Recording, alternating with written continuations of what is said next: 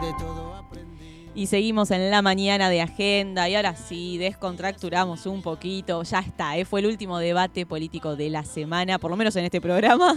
Creo que, ¿no es cierto? No sé qué opinás vos, pero Sí, yo creo que ya estamos. Ya estamos eh, pasados. por lo menos en el programa. Por eso, sí, sí, por eso. Ya esta Después semana en nuestras vidas cotidianas hay, hay que, no hay que parar. no hay que parar, decís vos. Y no. Bueno, está bien. Bueno, bastante bien, ¿eh? Entonces. Venimos, venimos coincidiendo. Bueno, pero en el programa, para no aburrir, porque ya igual eh, no es aburrido, pero estamos para, para otros temas también.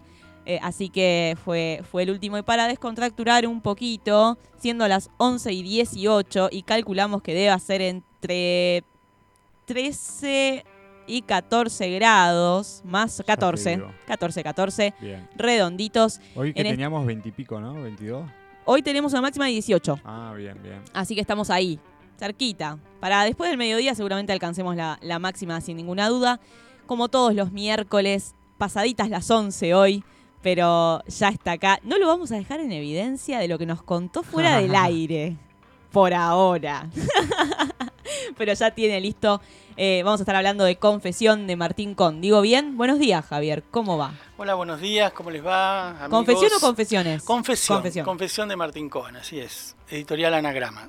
Perfecto, así que ya estamos acá con Casa Azul Libros listos para, para bueno, conocer una nueva historia, como todos los miércoles. Y antes Bueno. que eso, perdón, vamos a pasar las vías de comunicación rapidito, rapidito.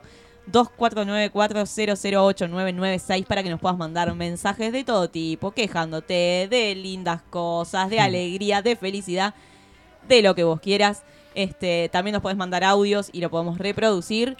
Eh, estamos en Instagram como arroba LM de Agenda, en Facebook La Mañana de Agenda y nos podés escuchar en... En Spotify también busca el podcast La Mañana de Agenda y nuestro canal de YouTube donde tenés las mejores entrevistas, columnas, todo el mejor material de este programa. Así es, y aprovechamos y saludamos que también está acá en el estudio eh, Paulo de Agenda Cultura y Espectáculos sacando ahí fotos que hoy le dijimos, no, no, Paulo, basta, te quedás. te quedás un rato, tomás unos mates, siempre viene dos segundos, nos saluda de atrás del vidrio y se tiene que ir. Así que bueno, ahora se va a quedar y vamos a compartir también acá un momento. Javier, todo tuyo. Bueno, eh, buen día para todos. eh, eh, contento de estar acá una vez más. eh, y bueno, con ganas de, hablar un poquito de un libro que espero que les guste. Yo siempre digo, bueno, yo hago la elección, eh, leo los libros y después la idea es que este, este espacio eh, sea un canal para que la gente y ustedes también eh, se- acerquen a, determinados autores, a determinados textos, pero también que les guste, tratar de hacerlo ameno. En el momento en que esto se pone pesado, díganme, háganme una seña. No, hablábamos Eh, hace más tempranito, hablábamos de que hasta ahora todos los libros que, que nos presentaste eh, nos parecieron sumamente interesantes. Eh, hablábamos de, de los sorrentinos de la vez pasada. Sorrentinos, este, el, el Las que vimos, aventuras de la China exacto, el Iron. que vimos el miércoles pasado. No, Sí, no, sí, ve- sí. venimos Bueno, venimos bien. Bueno, venimos bien, venimos Eh, hoy entonces quiero, me parece que vamos a ir un poquito más arriba porque para mí es uno de los autores argentinos, para, el para mí es el mejor autor argentino, digamos. Eh, es totalmente personal esto. eh, Martín Coan eh, es un escritor, es profesor licenciado en literatura, en lengua, perdón, en, en- en letras de la Universidad de Buenos Aires. Eh, es docente, trabaja mucho con, en literatura y aparte escribe desde el año 93 sus primeros trabajos. Eh, y bueno, para mí es uno de los mejores escritores. Mm, Para muchos, digamos, lo comparan, tiene cositas de Piglia, tiene cositas de Borges, eh, no sé si es poco mucho, cada uno después le va a dar eh, el tinte y la apreciación eh, que quiera cuando empieza a conocer los textos de Martín Cohen. Eh, es argentino, repito, nació en Buenos Aires en el año 67. Y, y- y tiene, digamos, para mí es uno de los escritores fundamentales, más que nada porque es, es esos autores, ¿vieron? de Esos autores donde que, que- que cuando le- los, los leen les parece que no les sobra ni les falta nada. Eh, no Sí. quiero hablar de perfección porque no existe la perfección, pero Martín Cohen tiene eso. Cuando yo leo sus textos, eh, que también en abanico se expande su- su- sus, te- sus temáticas, eh, tiene eso, ¿no? no le sobra ni le falta nada. El otro día, recién vos me recordabas que habíamos hablado de, de un pequeño cuento que se llama El Amor, que era la relación homosexual entre Martín Fierro y Cruz, y hoy vamos a hablar de otra cosa totalmente distinta. Confesión, si ustedes ven la tapa ya les va a llamar la atención, Editorial Anagrama se publicó, es bastante nuevo, es del año 2020, y la tapa ya les va a llamar la atención porque tiene un arma, tiene un- un- una ametralladora, un arma de guerra. Y tiene que ver con que fundamentalmente eh, el trasfondo, eh, digamos, la- la- el contexto de, confesión es la última dictadura cívico-militar en Argentina que, se, que- que aparece en 1976. Es decir, el tema ya es, eh, em, digamos, tiene, tiene un, hilo que atrapa. Eh, está dividido en tres partes el, texto, eh, es un tríptico, como podríamos decir, eh, y esto se presentó, sale en plena pandemia. De hecho, el libro, eh, cuando llega a las librerías, estábamos recién en la primera parte de la pandemia, cuando nadie sabía nada, sale el libro de Martín Cohen. Eh, él, en una entrevista, en una reunión que tuvo con libreros en la que pudimos estar con él, dice, bueno, esto no es un, un- esto no es una- una- un, un- un libro sobre la dictadura ni es un libro sobre Videla, que es uno de los personajes que aparece acá. Eh, y ahora lo vamos a ver por qué. Es decir, él lo que, lo que buscaba es que no rotulemos su libro como un libro de la dictadura, como tantos libros de la dictadura que hay, o, o una, un, un libro biográfico sobre Jorge Rafael Videla. Nada que ver. Es una es ficción donde aparecen hechos reales en todo momento y, y en los tres, en las tres partes, en las tres patas en que se para el texto, eh, el- digamos la realidad nos, nos sacude, nos sucumbe y van a ver por qué. Em, la primera parte, el primer, eh, la primera parte de este tríptico se llama Mercedes, porque en realidad Mercedes es el escenario donde ocurre esta primera parte, eh, la ciudad de Mercedes, ¿sí? ¿Y qué es lo que nos aparece acá? Acá nos aparece una, una, una joven, una niña, una adolescente enamorada de un, de un chico que en ese momento es cadete militar, que realmente era de Mercedes. Eh, Jorge Rafael Videla era de Mercedes, estudiaba en Buenos Aires, viajaba eh, una vez por semana a, a- la, capital, a, la escuela militar, eh, y eso está narrado de una manera fascinante. Una joven de Mercedes que se enamora de otro joven de Mercedes. Lo que pasa es que el joven de Mercedes a la, a la postre va a ser eh, un militar muy reconocido, un presidente dictatorial y es uno de los, de los digamos, dictadores más grandes que tuvo Latinoamérica. eh, así que bueno, no es un dato menor, pero lo cuenta de una manera convencional en el sentido de que una chica normal de Mercedes se enamora del hijo mayor de los Videla, que es un chico normal de Mercedes. Y Claro. acá, y acá viene la parte importante, y si queremos, digamos, filosofar un poquito, meter cuestiones eh, filosóficas o ideológicas, eh, Hannah Arendt hablaba en algún momento, tiene uno de los unos textos fundantes eh, y, y las ideas esenciales en relación del, de cómo se encarna el mal, de la banalización del mal. Es decir, el mal, digamos, no necesitas ser eh, es- especial, no necesitas tener superpoderes, una persona normal, común, de un pueblo, de una ciudad común como puede ser Mercedes, puede encarnar perfectamente lo que encarnó eh, Videla. Entonces, en esta primera parte yo les decía, el escenario es Mercedes, eh, Videla está, está es, es- uno de los personajes junto a, a- a la abuela, que posteriormente va a ser la abuela. Digo la abuela porque después este, este, tríptico, este tríptico cierra con la, con la misma persona, pero muchos años después en un geriátrico, ¿no?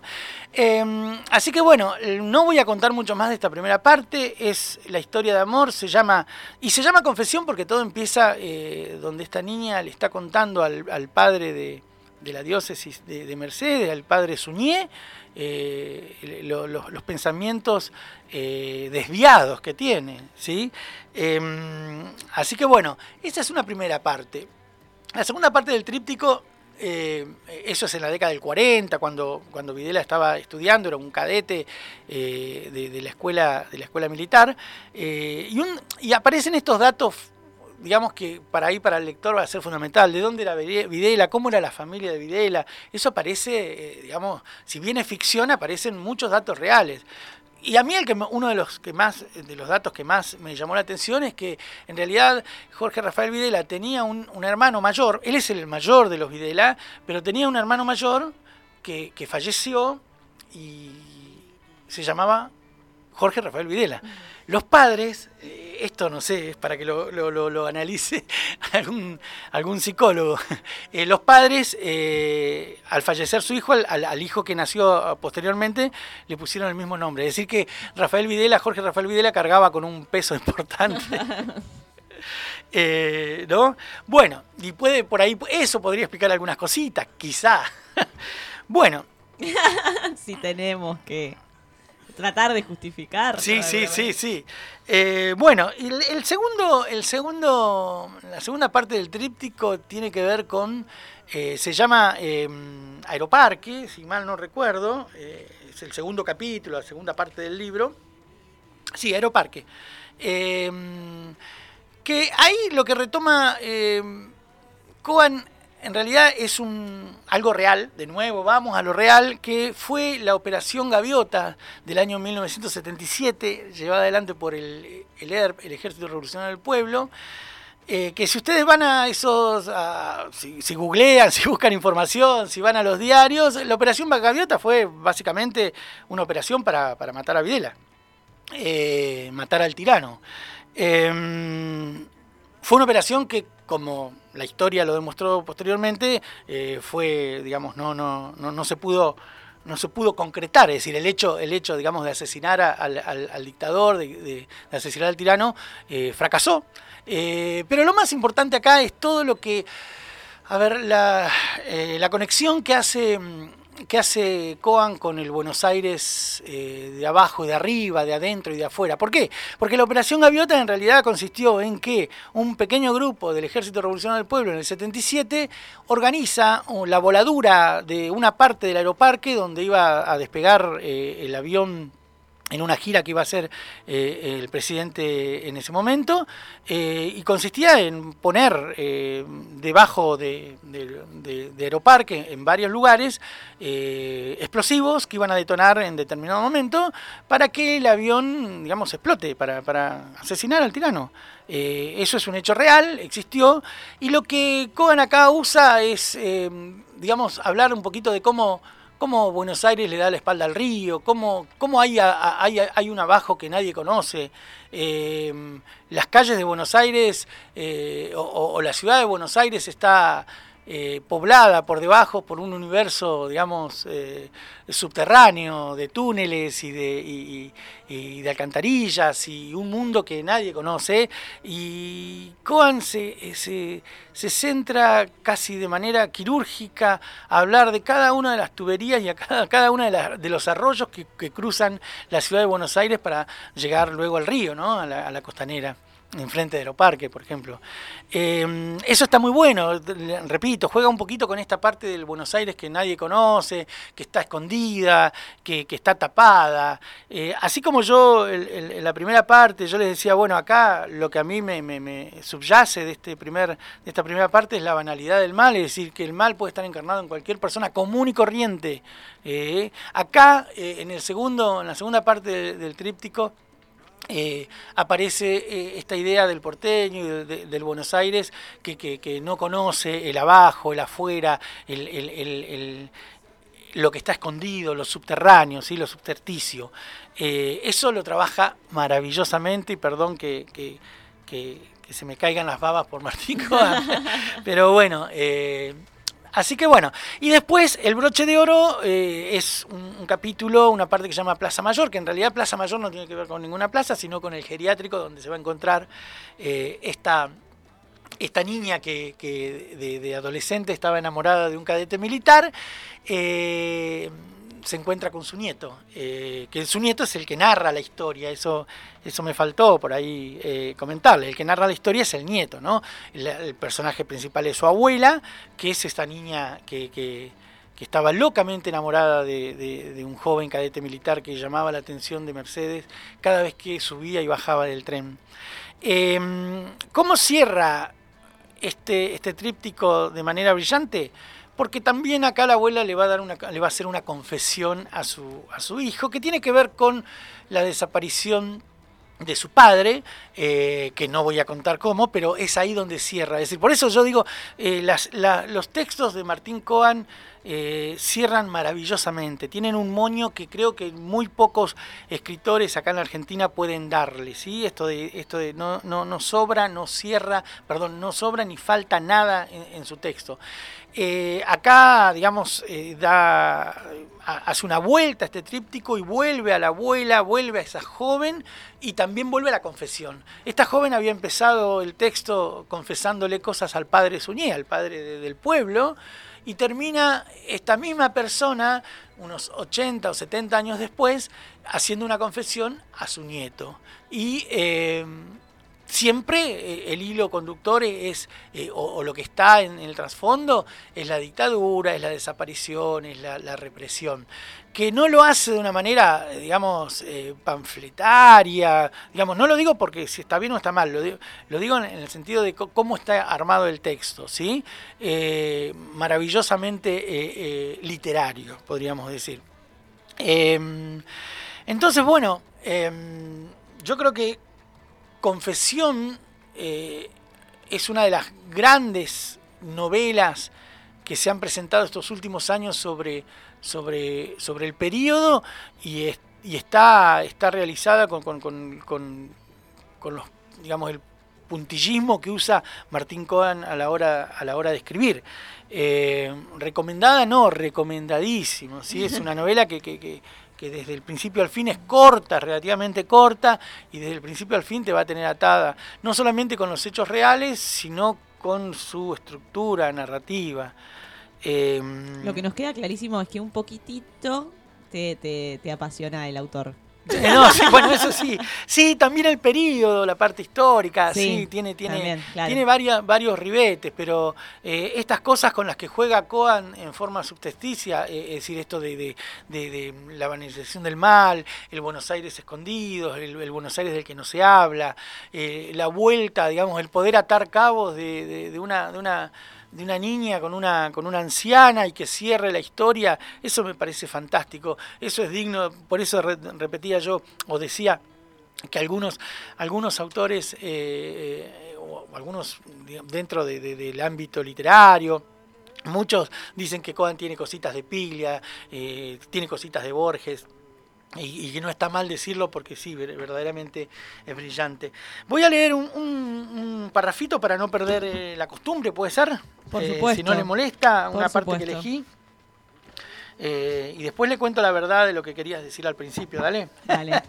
bueno, en la página 41, en la primera parte, cuando esta joven niña se sentía atraída por, por el, el mayor de los Videla, esta familia de Mercedes, dice, la misa es una ceremonia de compenetración, de profundo recogimiento y de profunda conexión con los demás feligreses.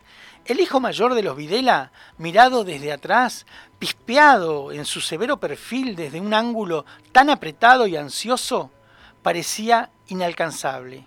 Cosa extraña, pensó, dice mi abuela, porque nunca lo había tenido tan cerca, nunca lo había mirado tan de cerca.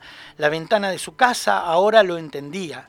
Funcionaba para ella como una pantalla de cinematógrafo, perdón, encuadre para una contemplación separada y sin reciprocidad.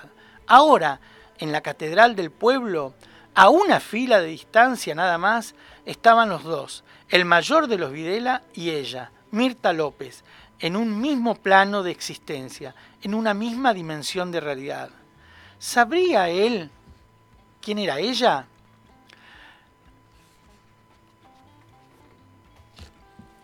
Este pequeño párrafo termina con una. Eh, con una.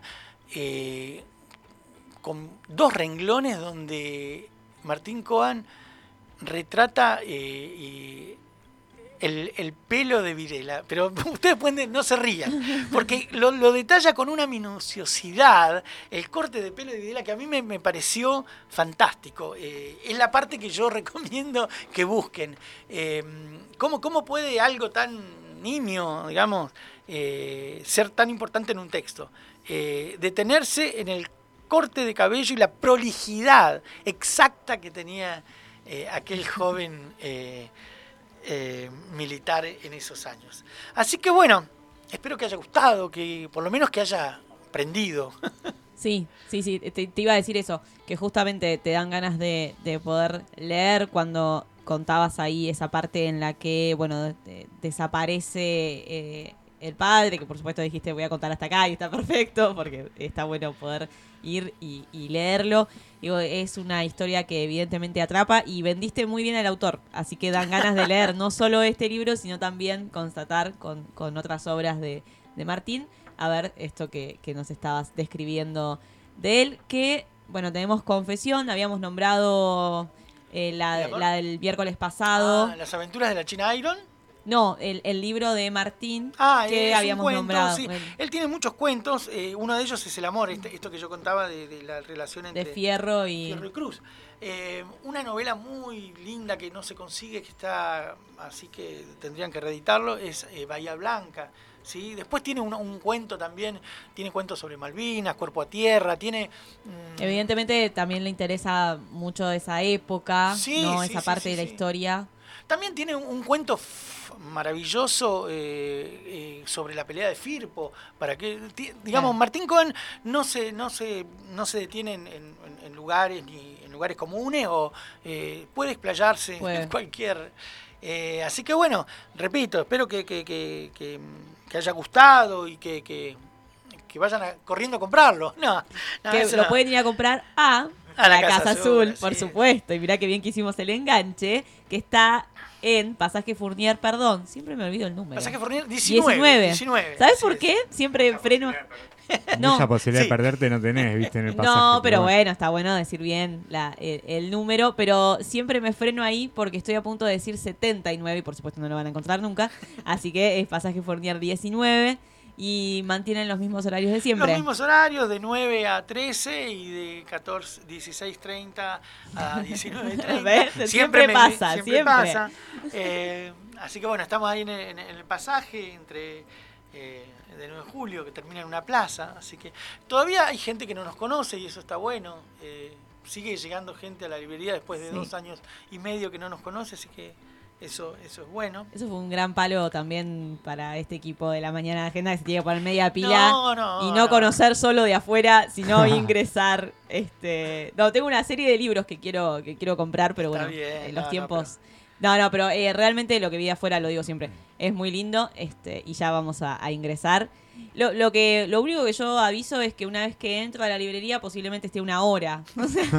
Es lo que generalmente pasa eso. es el tiempo en que generalmente nuestros clientes. Sí. No, realmente, en serio, eh, eh, nuestros clientes se, se- se caracterizan por eso, porque y si van con tiempo, si van con poco tiempo lo dicen y, y de forma indignada, pero bueno. Claro.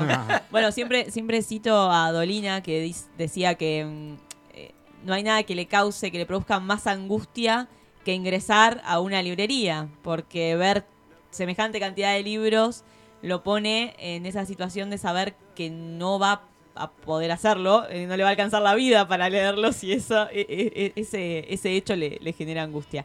Así que, pero bueno, pasa eso. Lo bueno es sí. Es poder ingresar y ir leyendo, bueno, lo que la vida nos permita. Pero, pero seguramente van a tener la recomendación tanto de Javier como de Mara como de Agustina, que también les mandamos un beso grande. Esperamos conocerlas pronto. Bueno, Este, y bueno, eh, ah, y tenemos un libro, ahora sí, este libro para sortear, que ya, ya, ya, Paulo, si ahí tienes la foto, en breve me la va a pasar y ya subimos ahí para, para publicar, que es de, eh, perdón que soy muy corta de vista, Selva Almada y se llama No es un río. Ahí está, gracias, porque justo estaba tapado.